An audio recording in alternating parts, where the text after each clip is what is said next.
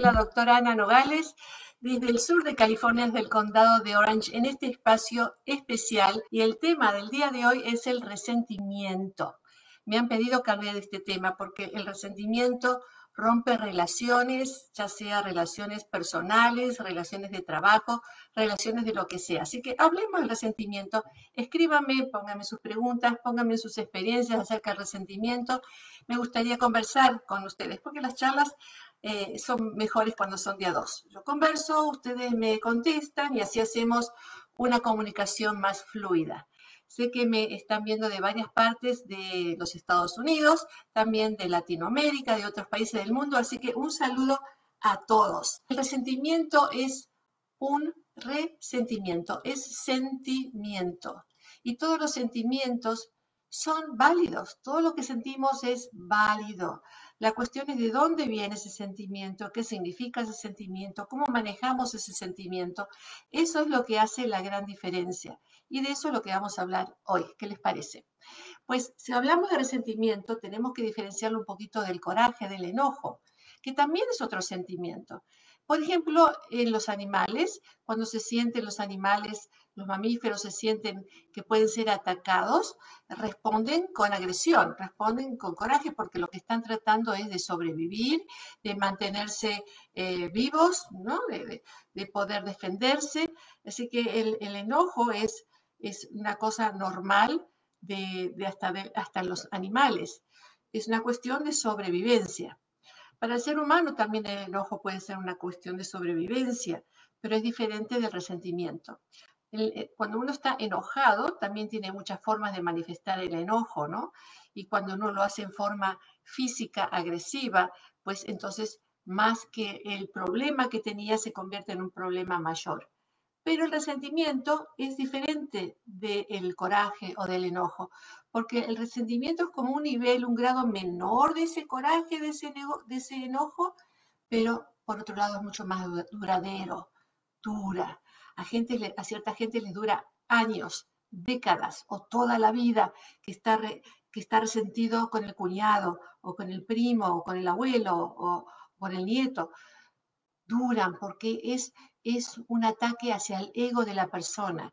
No es solamente un ataque de esos que, fulminantes que, bueno, me enojé, ya me pasó, se me fue.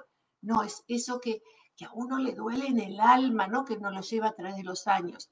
Y eso puede destruir muchas relaciones, porque si estamos hablando, por ejemplo, de una relación de pareja y hay resentimiento en la relación de pareja, quizás esa pareja nunca más se pueda llevar a, llevar bien, a, a, conformar, a consolidar nuevamente, porque el resentimiento los va a separar, los va a alejar.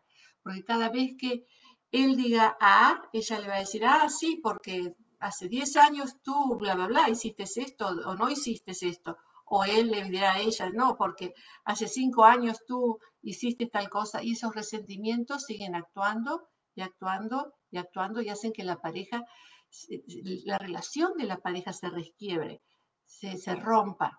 Y a veces no se rompe afuera, pero se rompe adentro, que es peor todavía, porque si se rompe afuera, se rompe la relación, cada uno sigue con su vida, haciendo lo mejor que puede en su vida, pero cuando se rompe adentro y siguen y siguen y siguen, cuando eso ya se ha roto, cuando ya esa relación, esa relación que los unió ya no existe, el resentimiento sigue, aumenta, se acrecenta porque invade todos los aspectos de la vida de la persona. Uno queda como enganchado con la otra persona, pero no una forma, en una forma amorosa, sino con dolor, con dolor, con pesar. Y, no se puede llevar una relación así a través de la vida. Es como llevar esa cruz colgando de los hombros día a día, a día, a día. Entonces, el resentimiento es realmente un gran malestar que hace que se rompan las parejas, que, que, no se pueda vivir con eso. Y hay muchos tipos de resentimientos. El resentimiento puede ser por algo que a alguien le, a uno le hizo o por una humillación pública que lo han humillado o que no lo han reconocido en algo que lo tendrían que haber reconocido o por celos o por rivalidad o porque a uno lo han hecho menos o, o porque o porque hay prejuicios o, racismo o discriminación, o sea, situaciones que se convierten contra del ego de la persona y que vienen de afuera. Ahora, cuando ese, ese resentimiento es de la persona con uno mismo, estamos hablando ya de otra cosa, estamos hablando del remordimiento. Cuando hicimos algo mal, nos arrepentimos de lo que hicimos, ese remordimiento también nos puede eh, carcomer por dentro, hacernos resentir con nosotros mismos por lo que hemos hecho. Entonces, ¿qué es lo que podemos hacer cuando tenemos una situación de, eh, esta categoría? Ah, hay, muchas propuestas al respecto, muchas propuestas que nos llevan del resentimiento hacia el perdón. El perdón hacia alguien que nos hizo algo o el perdón a nosotros mismos, puede ser de una forma u otra. Pero si estamos hablando del perdón, estamos hablando de un perdón que no tiene que ver con decir, bueno, me olvidé de la situación y ya está todo bien, no pasó nada aquí, que generalmente es algo que uno dice de la boca para afuera, porque cuando uno está resentido, eso sigue por dentro. Si uno perdona de la boca para afuera, en realidad eh, se está haciendo uno a sí mismo el daño, porque sabe uno que eh, sí se lo dijo, pero se lo dije, pero en realidad no es así. Entonces, eh, la cuestión del poder perdonar se convierte en un acto en cierta forma heroico si uno realmente puede perdonar. Hay una gran fortaleza en la posibilidad de poder perdonar a la otra persona. Pero perdonar no significa reconciliarse, perdonar no significa tampoco aceptar lo que la otra persona ha hecho si es algo que, no es, es lo debido, que es lo que uno cree, que no va con los valores de uno. El nivel de cómo uno se siente resentido tiene que ver en realidad con los valores personales de uno mismo. Porque a veces, a lo mejor a usted le pasó, le han dicho que eres una resentida o eres un resentido. Y porque uno toma ciertas cosas y las agranda a los ojos del otro.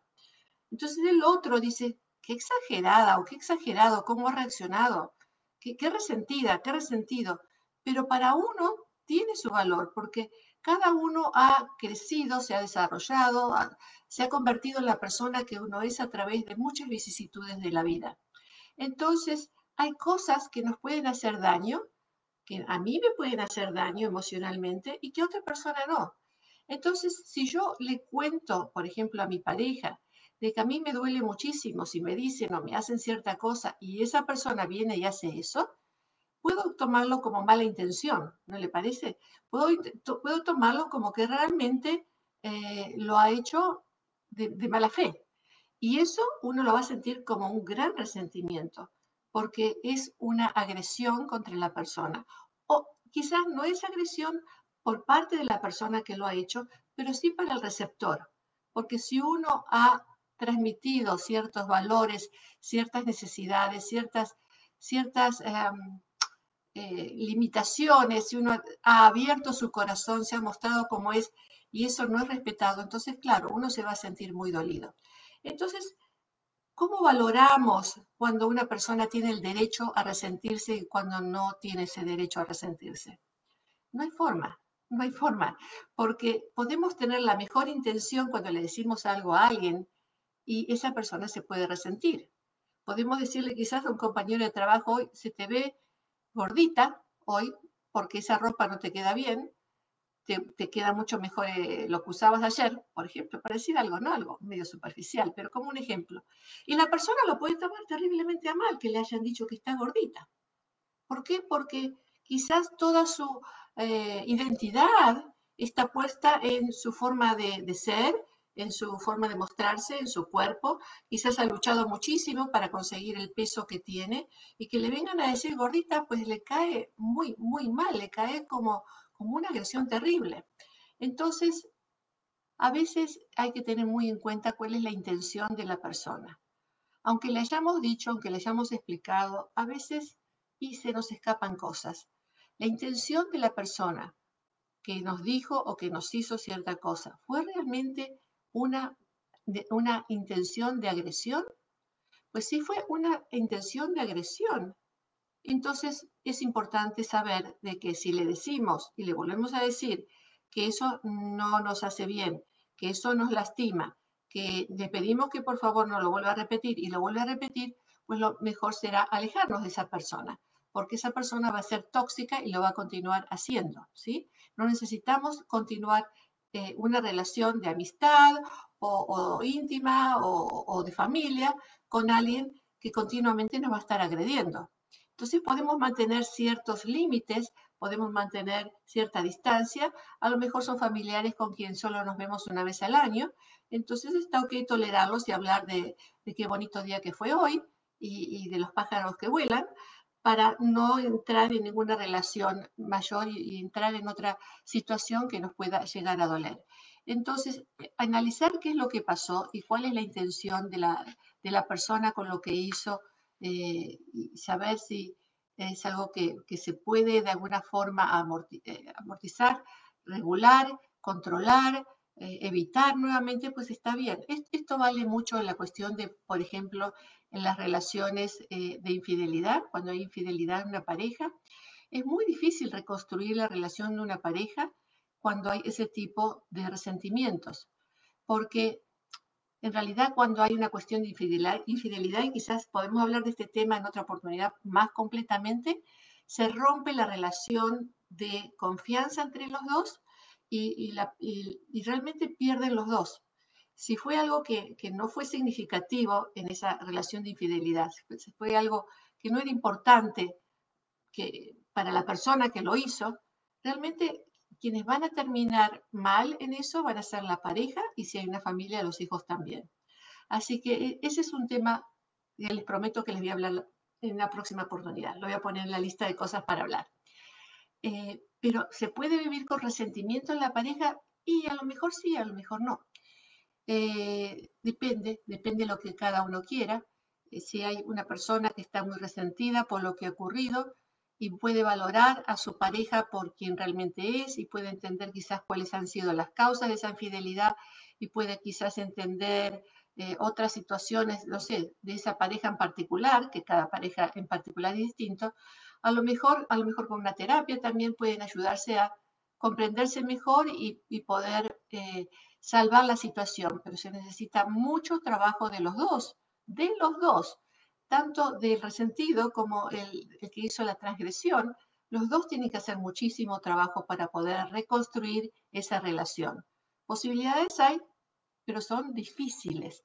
Y la gente que sigue en la relación porque, bueno, porque ya se casaron, a pesar de todo, tienen que seguir casados según, según se lo han dicho o según se lo han propuesto, y o hay hijos de por medio, entonces la quieren seguir porque no por ellos, sino por los hijos, pues es mucho más difícil todavía vivir así. Es como vivir condenado a vivir una relación. Entonces, fíjense, los resentimientos pueden llegar a, doler tanto que puede llegar a sentirse como una condena dentro de la relación de la pareja.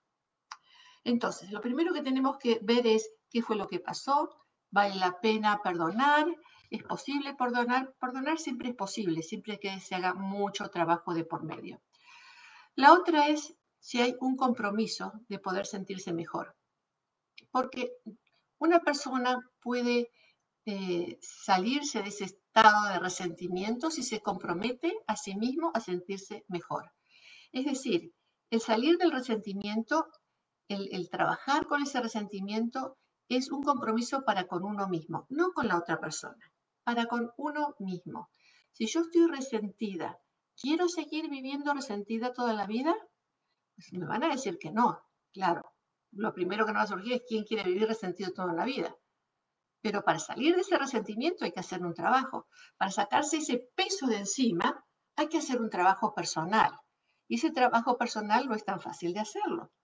Porque generalmente no tiene solo que ver con lo que la persona me dijo o me hizo, sino que tiene que ver conmigo con cómo yo fui criada, con mis temores, con mi forma de ser. Me refiero a mí como cualquiera de ustedes, ¿no es cierto? Con la persona que es la resentida. Entonces, si me comprometo yo misma a trabajar con mi resentimiento y sacarlo de, mis hombros, es muy posible que pueda tener eh, un buen camino. Pero es mucho trabajo, acuérdense, no es tan fácil. Muy bien, la siguiente es ponerlo en perspectiva, porque como decíamos recién, hace, una persona puede decir, soy, eh, estás gorda hoy, te veo gorda, ¿no? Y uno puede resentirse con, ese, con esa crítica. Pero si uno se pone a pensar, bueno, me dijo que estaba gorda porque me veo mal con estos colores y quizá me vea mejor con algo todo en negro o lo que sea, ¿no? Me está diciendo esto porque quiere que me vea mejor, entonces no hay por qué resentirme. Pero si me resiento, me duele, a lo mejor es por algo mío que tiene que ver con mi historia personal. Entonces, pongamos las cosas en perspectiva. ¿Es realmente tan terrible lo que me han dicho?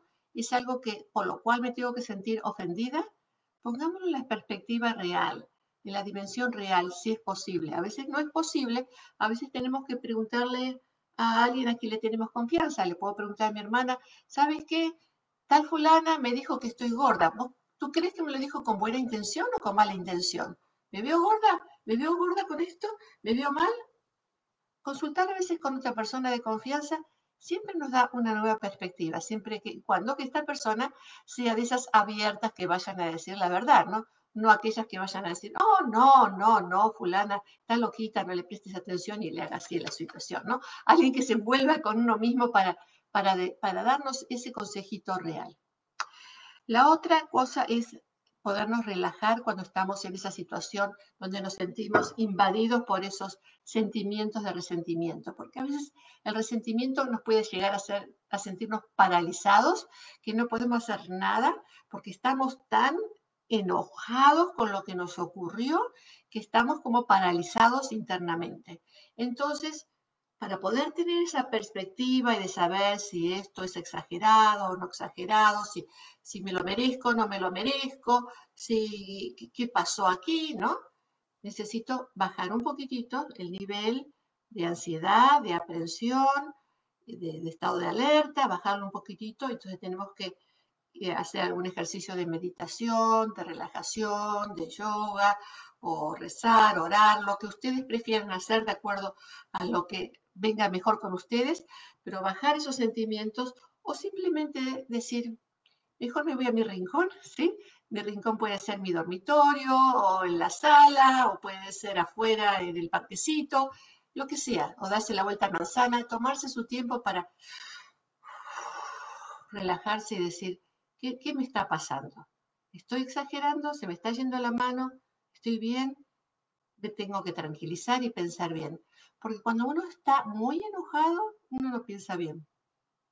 Ahí es cuando la mujer le dice al marido, te vas de la casa, o al revés, ¿no? Te vas de la casa, o al final nadie se ve de la casa, pero uno echa al otro de la casa, ese tipo de cosas, ¿no? No, esas cosas no. Tenemos que tranquilizarnos, pensar bien la situación.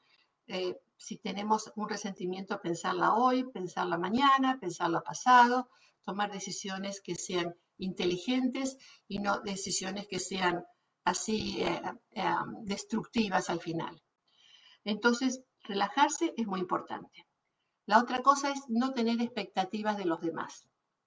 Porque a veces pensamos que los demás son los que nos tienen que traer la felicidad, la paz, el entendimiento, lo que nunca tuvimos en la vida, y todo lo ponemos en el afuera. Pues nadie tiene la obligación de darnos nuestra felicidad. Si alguien nos hace feliz, Aleluya, qué bonito.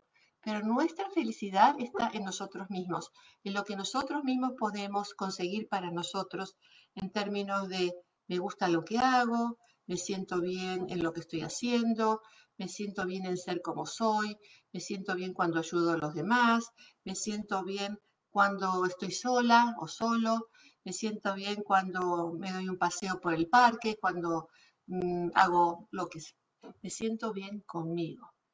La, responsabilidad de la felicidad está con uno mismo. Pero si uno aspira a que los demás se la den, uno se va a volver una persona resentida porque nadie, nadie, nadie nos puede dar todo lo que nosotros queremos.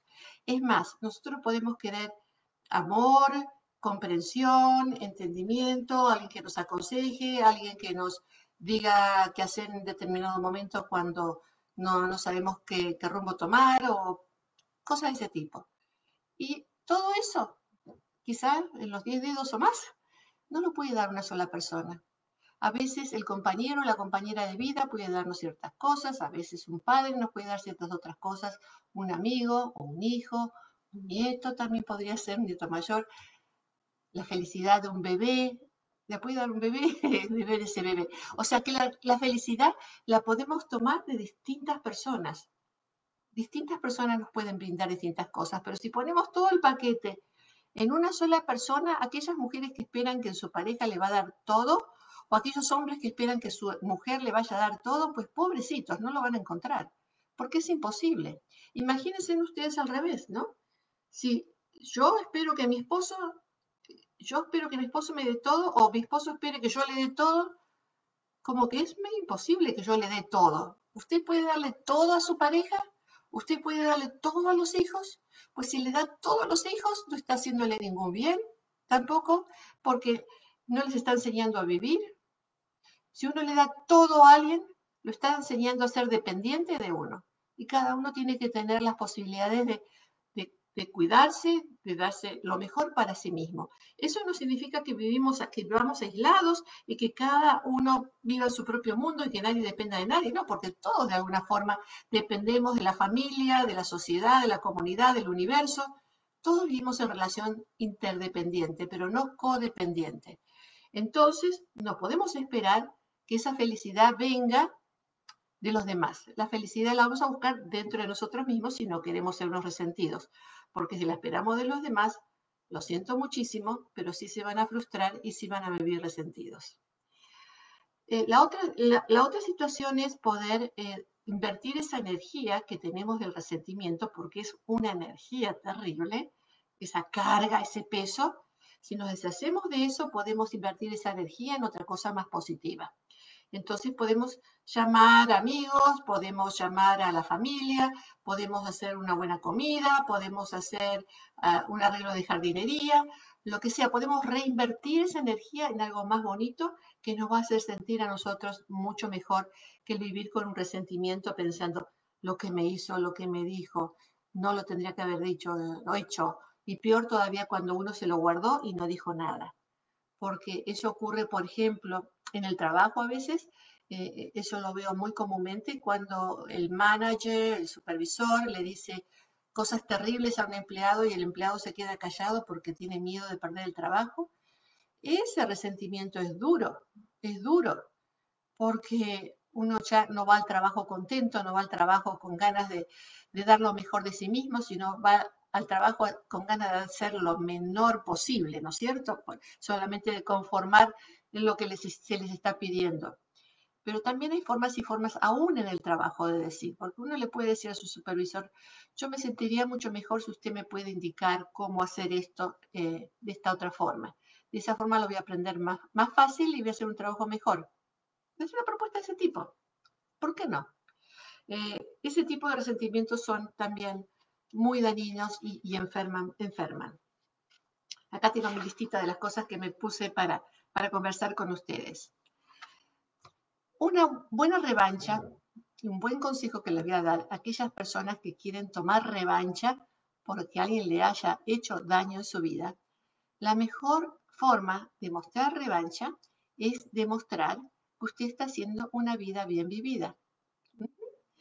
No quiero decir que simplemente esté mostrando y haciéndole así a la otra persona porque se esté vistiendo bien o tenga un buen auto. No, una vida bien vivida es una vida donde uno se siente feliz con lo que hace, feliz con, con, con, la gente que lo rodea, donde uno puede levantarse diciéndole un nuevo día, una sonrisa para mi nuevo día, y donde pueda terminar el día diciendo, hoy pasé un muy buen día, qué, qué, qué linda es mi vida. Esa es la mejor revancha interna para aquellas personas que les gusta la revancha. Es, realmente es un muy, buen consejo, porque realmente perdonar es un acto heroico, un acto de, que requiere mucho trabajo, un, acto que, no es fácil, pero que sí es posible. Entonces, si hay sentimientos de por medio, sentimientos eh, donde sean, usted se sienta comprometido, por ejemplo, en sus valores, porque eh, alguien le hizo daño y, usted ha tenido una reacción difícil frente a esa situación, ha reaccionado mal consigo, y se siente mal consigo mismo, o sea que ya está enfrentando una cuestión de remordimiento, pues veamos, ¿no? Porque también hay muchas cosas que se pueden hacer al respecto.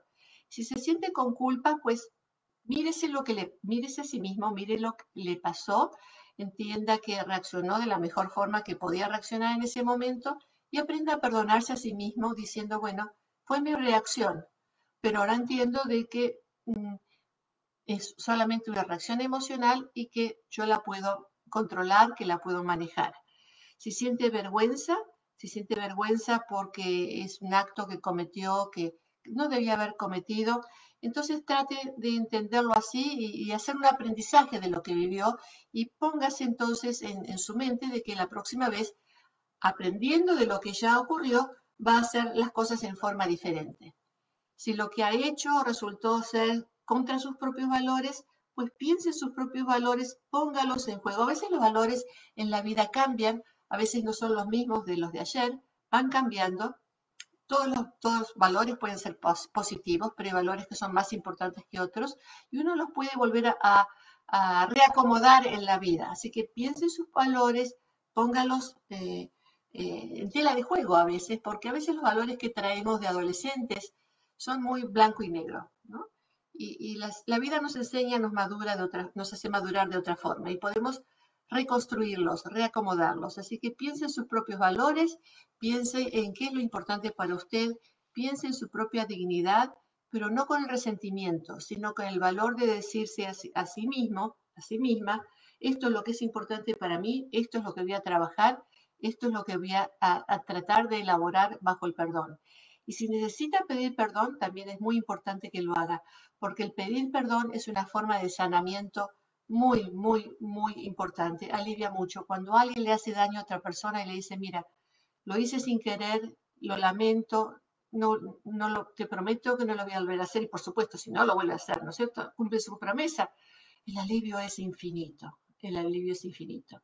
Y si la persona lo perdona, mucho más, mucho más importante todavía. Y si no lo perdona, por lo menos uno ya dijo, dijo lo que sentía, pudo expresarse y siente ese alivio en el pedir perdón. Bueno, como ven, hay muchas formas de, trabajar con el resentimiento, de trabajar con el perdón. Les prometo esos dos temas. Vamos a hablar del perdón eh, por sí, de cómo perdonar, y vamos a hablar también de la infidelidad en la pareja. Me lo voy a anotar en un ratito para no olvidarme, ¿sí? Voy a mirar lo que me están comentando ahora. Vamos a ver, acá tengo a... Ya, empezamos por aquí. Lara Lewis, hola, hola. Victoria Serpas, saludos nuevamente mi querida doctora, pues saludos mi Victoria. Lina Muñoz, saludos doctora, qué buen tema. Muy bien, ustedes también pueden proponerme los temas, ¿ok?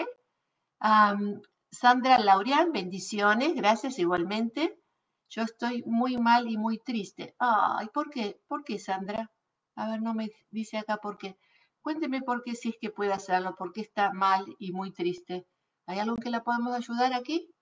Pues eh, si, no puede escribirme aquí, ah, ¿por qué no nos llama a Casa de la Familia y a ver si la ponemos con un terapista que lo pueda ayudar? 877-611-2272. Recuerde, 877-611-2272. Mireya Sabiñón dice, buenas noches, doctora Ana. Buenas noches.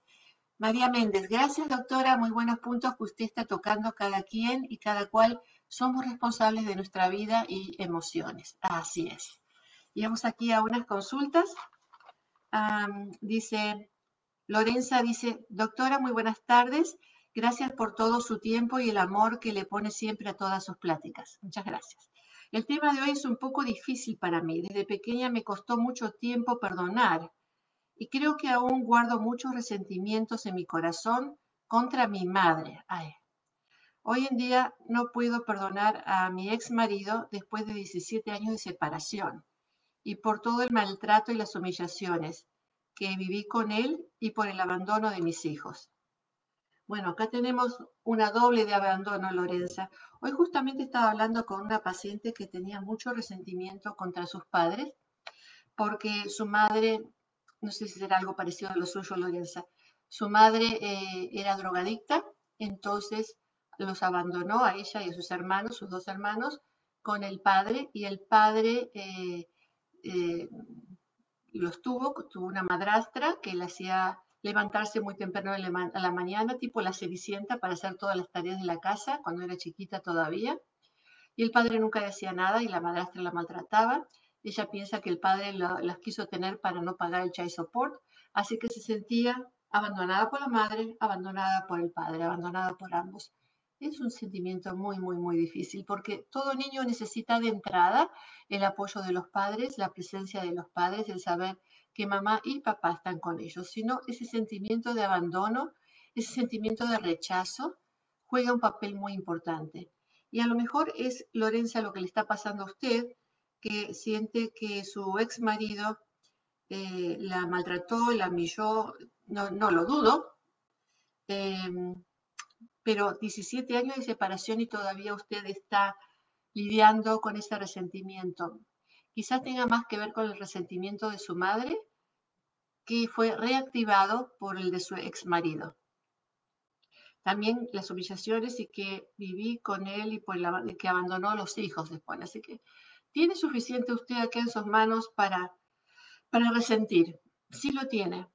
Pero Lorenza, 17 años, 17 años resentiéndose, fíjese todos los años que se ha perdido usted de su vida, invirtiendo ese malestar en su vida, invirtiendo ese resentimiento, ese dolor, en lugar de poder haber, disfrutado de sus hijos o de otras cosas que le pudieran haber ofrecido la vida.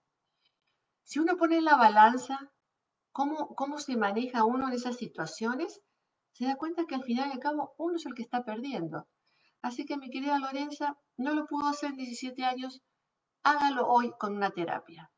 No le puedo decir que siga intentándolo porque es como darle vuelta a lo mismo y no va a salir de esto. Es ya tiempo, ya hace tiempo era tiempo de que haga una terapia para que le ayude a poder salir de estos sentimientos de resentimiento, de malestar. ¿Sí? Nos llama, por favor. Casa de la Familia y el Condado de Orange tienen eh, servicios que, que pueden donde usted pueda recibir eh, terapia gratis. Así que por favor nos llama al 877-611-2272 y le damos ahí todas las referencias para que pueda recibir servicios del condado o de otros condados donde puedan ser servicios gratuitos también. ¿ok? Acá me escribe Horacio. Horacio dice, doctora Ana, es un gusto escucharla todas las semanas. Muchas gracias por todos sus consejos y su palabra. Yo le escribo desde la ciudad de La Palma. Tengo un matrimonio de 23 años, tres hijos, ya todos mayores de edad, y llevo una vida aparentemente tranquila. Y digo aparentemente porque a veces tengo malos ratos con mi esposa, porque ella me está recordando un encuentro con una exnovia que tuve una semana antes de casarnos. Y me cansé de pedirle perdón, y ella por años sigue con la misma historia. Ya estoy a punto de tirar la toalla porque es muy aburrido que esté con el mismo tema cada vez que alguien le cuenta una situación similar o la ve en una de sus telenovelas. Ay, Horacio. Pues sí, me parece que también a usted le voy a recomendar que una terapia porque tantos años, 23 años y todavía con ese resentimiento. Tres hijos, todos mayores de edad, bueno, acá vale la pena hacer una evaluación a ver si este matrimonio es un matrimonio que vale la pena. Realmente romper un matrimonio de, 23 años es muy doloroso. Son demasiados años juntos, tienen historia juntos, tienen hijos juntos, quizás ya tengan hasta matrimonio 23, 3, años, 3 hijos, no, no sé si tienen nietos todavía, pero por ahí deben andar. Si no los tienen ya van a llegar. Van a querer ustedes pasar ese tiempo con esos nietos juntos. Es muy bonito tener esa familia unida, pero no una familia en continuo malestar. Eso no tiene nada de bonito. Entonces, ese resentimiento de su esposa a lo mejor tiene que ver con algo de ella que no tiene nada que ver con usted. A lo mejor tiene algo que ver con su propio padre, con su madre, con algo que le pasó a ella, no sé. Por eso a veces actuamos de cierta forma que, que decimos, no tiene mucho sentido. Esto que usted me está contando, por ejemplo, no tiene mucho sentido. Tiene que haber algo más que le pasó a su esposa que la hace reaccionar de esta forma. Por ejemplo, nuevamente, yo no conozco a su esposa. Por ejemplo, hay personas que se agarran una cosita para mantener la distancia emocional y no mantener una relación íntima. ¿Por qué? Y, por ejemplo, en otro caso que he tenido, una mujer que ha sido abusada sexualmente desde niña y que no quiere tener relaciones íntimas, no quiere, se, se, quiere alejar de todo lo que sea íntimo sexualmente y emocionalmente. Entonces, ¿qué es lo que ha hecho esta mujer? Pues ha, creado distancias emocionales, excusas.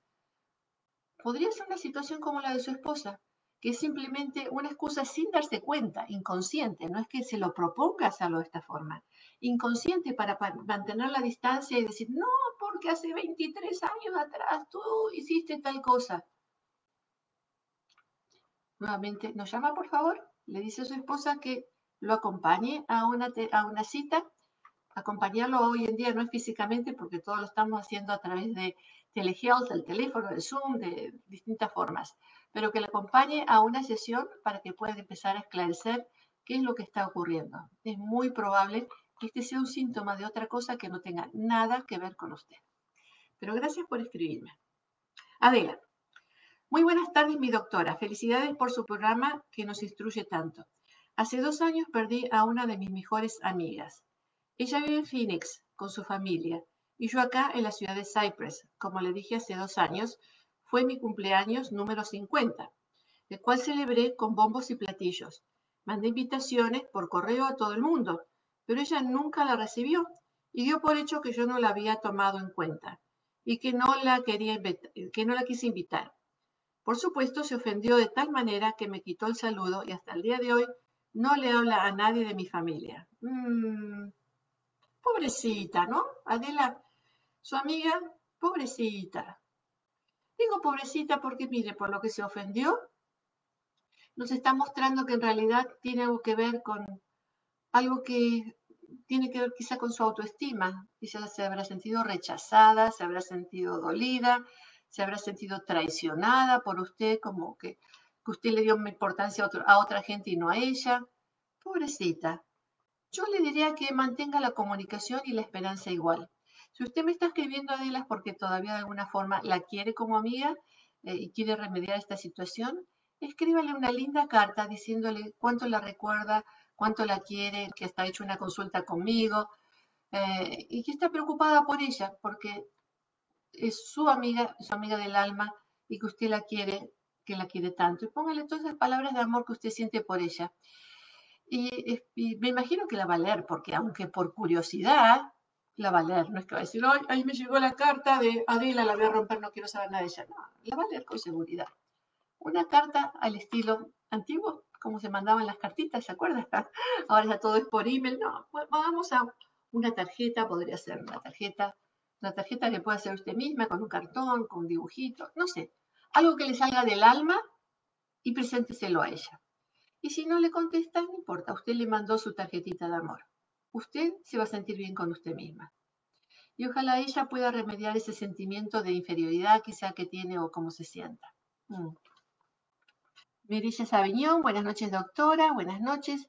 María Méndez, gracias doctora, muy buenos puntos que usted está tocando. Oh, yo creo que ya los leí todos esos. ¿Sí? Hay más, a ver, no veo otros más por aquí. Muy bien. Bye bye. Cariños.